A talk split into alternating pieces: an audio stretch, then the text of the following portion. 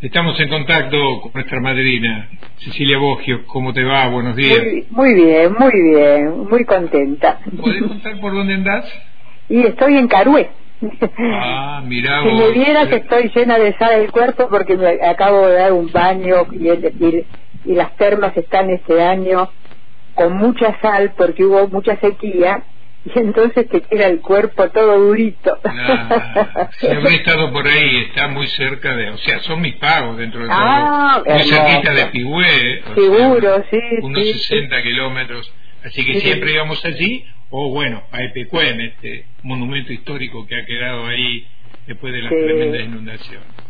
Increíble, sí, buenísimo. Muy bien, Cecilia, te dejo Con tu coequiper, Jesús Nori. Muy bien. Adelante, Jesús. Hola Cecilia. ¿Cómo andás, Jesús? Bien, muy bien. Bueno, Carué, eh, ¿algo con la literatura tendrá que ver? Uh, pero que ni te, pa- ni te cuento. Mira, yo te quería comentar esto. Durante el viaje, cruzando toda la Pampa, tan hermosa provincia, yo iba pensando en lo que decía Neruda, Argentina, las pampas planetarias.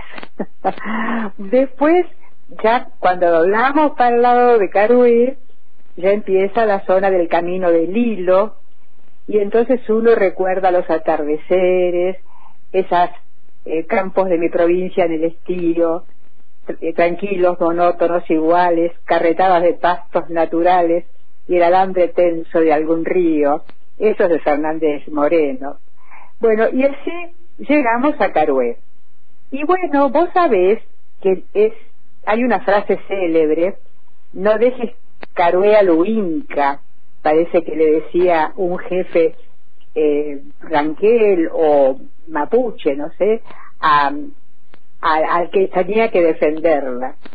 Y me hizo acordar muchísimo a Emma la cautiva. Vos sabés que esa novela, que es la primera que edita Aira, César Aira, un nacido en Pringles, en estas zonas también, ¿eh? que eh, sale a la fama y es una hermosísima novela. Y allí, en esa novela que la publicó nuevamente eh, para mm, los festejos del bicentenario, Eudeva, con una edición muy buena, recordando a las ediciones que había hecho para el sexcentenario con esas ilustraciones bellísimas de pintores, las tapas, ¿no? De pintores argentinos. Bueno, y Eva la cautiva revierte toda la, a ver, el, el concepto de civiliz- civilización y barbarie. Emma es una chica eh, cautiva, quizás una prostituta, que la llevan los soldados que van al fortín. Bueno, y allí, por supuesto, los, este, los, los aborígenes la raptan cuando un malón que destruyen el fortín y ella va a la toldería. Pero es como es una muchacha muy especial, se convierte en una jefa de tribu, pero aparte con visión empresaria. Y entonces ella lo que hace es vivir y hace vivir a, a los miembros de su comunidad como si fueran sibaritas. Y ellos venían a veranear a Carué. Mira, es hermosísima la novela y si vos vieras cómo logra esta muchacha eh, que entra en negociaciones con un coronel del ejército argentino de, de la conquista del desierto, llegan a ser una imprenta propia y tienen su propio dinero. Y así negocian con los cristianos o con los argentinos de afuera, que no fueran los argentinos de tierra adentro, negocian este, desde plumas hasta todas sus artesanías. Y bueno, ellos vienen a Carué a veranear. Eh, las comidas que hay acá son exquisitas, los baños en, en, en el lago, increíbles, te hacen masajes. Mira, hay un, es hilarante la novela, pero lo lindo es cómo puede revertir el concepto de civilización y barbarie. A mí me gustó muchísimo. ¿Y, y, qué, y, qué, ¿Y qué diferencia le encontrás este, a ese concepto con el de Sarmiento, no? Claro, claro, totalmente, ¿no? Er, eh, lo de cara y seca. Eh, eh, y está hecho con humorismo y muy bien escrita, muy bien escrita. Vos sabés que las dos primeras novelas de César Aira a mí me gustaron mucho. La otra es La Liebre, que tiene que ver con la época de Rosas y el pintor Prilidiano Pueyrredón. Interesantísima y que a veces no se conseguían, la liebre prácticamente no se consigue. Después Aira ha sido un escritor tan prolífero que ya tiene más de 100 obras publicadas, todas muy locas ellas, rompiendo el canon de la novela actual, la, que tenía hasta antes de Aira, ¿no? Sobre todo la novela argentina. Él escribe en un bar de, de Flores y escribe allí, escribe y publica, escribe y publica. Me acuerdo de alguna novela, por ejemplo, que tiene como protagonista Carlos Fuentes, pero la corbata de Carlos Fuentes, por ejemplo.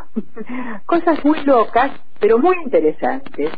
Y bueno, te digo, Emma es el primer trabajo publicado y para mi gusto es el más lindo, más el que a mí más me satisfizo. Pero por ahí porque yo soy una vieja lectora y me tengo que ayornar a las nuevas formas, ¿no? Pero sigue bueno, sigue bueno. Sí, bueno, pero está inscrito esto dentro de la literatura eh, argentina, ¿no? Argentina, totalmente, totalmente. Está el tema de la cautiva, está el tema de, la excursión de indios janqueres, está eh, Sarmiento y su civilización de barbarie, Facundo, ¿no? Facundo, ¿no? Está toda la generación del 80 también, así, ¿no? Y los conceptos posteriores también. Claro. ¿Vos te acordás que nosotros comentamos alguna vez, yo creo que no hicimos la columna, pero Andrés Rivera tiene una novela, El amigo de Baudelaire, que también cuestiona el tema de civilización y barbarie, ¿no? Es, es, es interesante, es muy interesante cómo nuestros actores actuales pueden literariamente y con muy buenas novelas mostrarnos otra cara de la civilización. Muy bien, Cecilia. Eh, cuando estás así tan cubierta de sal, no mires atrás por las dudas, ¿no? no, por favor, a ver si me quedo como Lot. Jesús, muchísimas gracias. te Un con una versión de, eh, de un tema de Ariel Ramírez y Félix Luna, que se llama Dorotea la Cautiva. Muy bien. Eh, en la voz de Juan Carlos Baglietto. Qué lindo. Chao, Cecilia.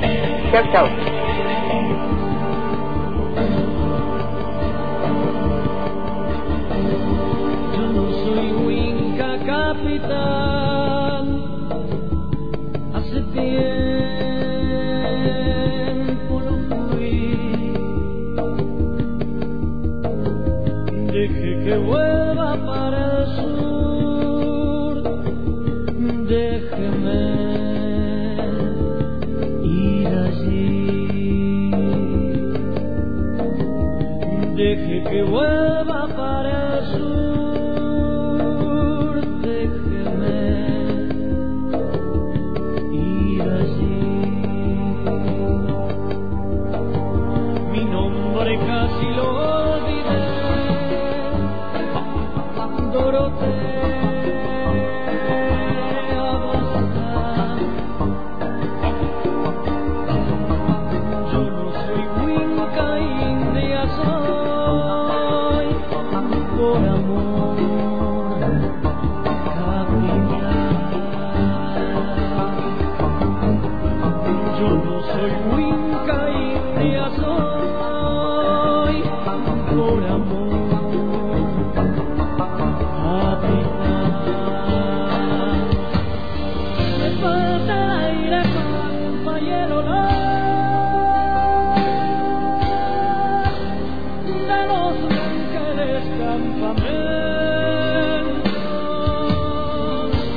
el cobre oscuro de la piel de mi Señor, en un imperio de camillas cuero.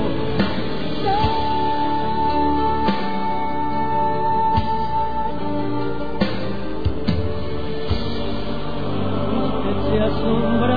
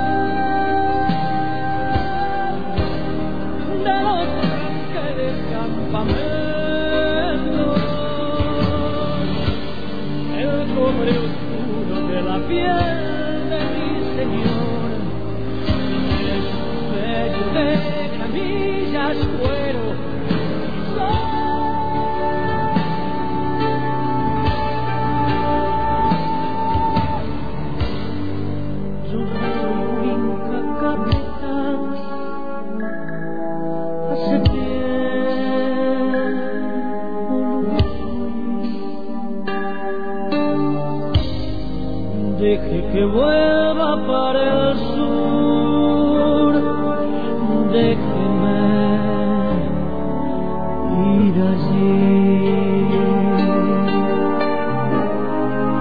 De que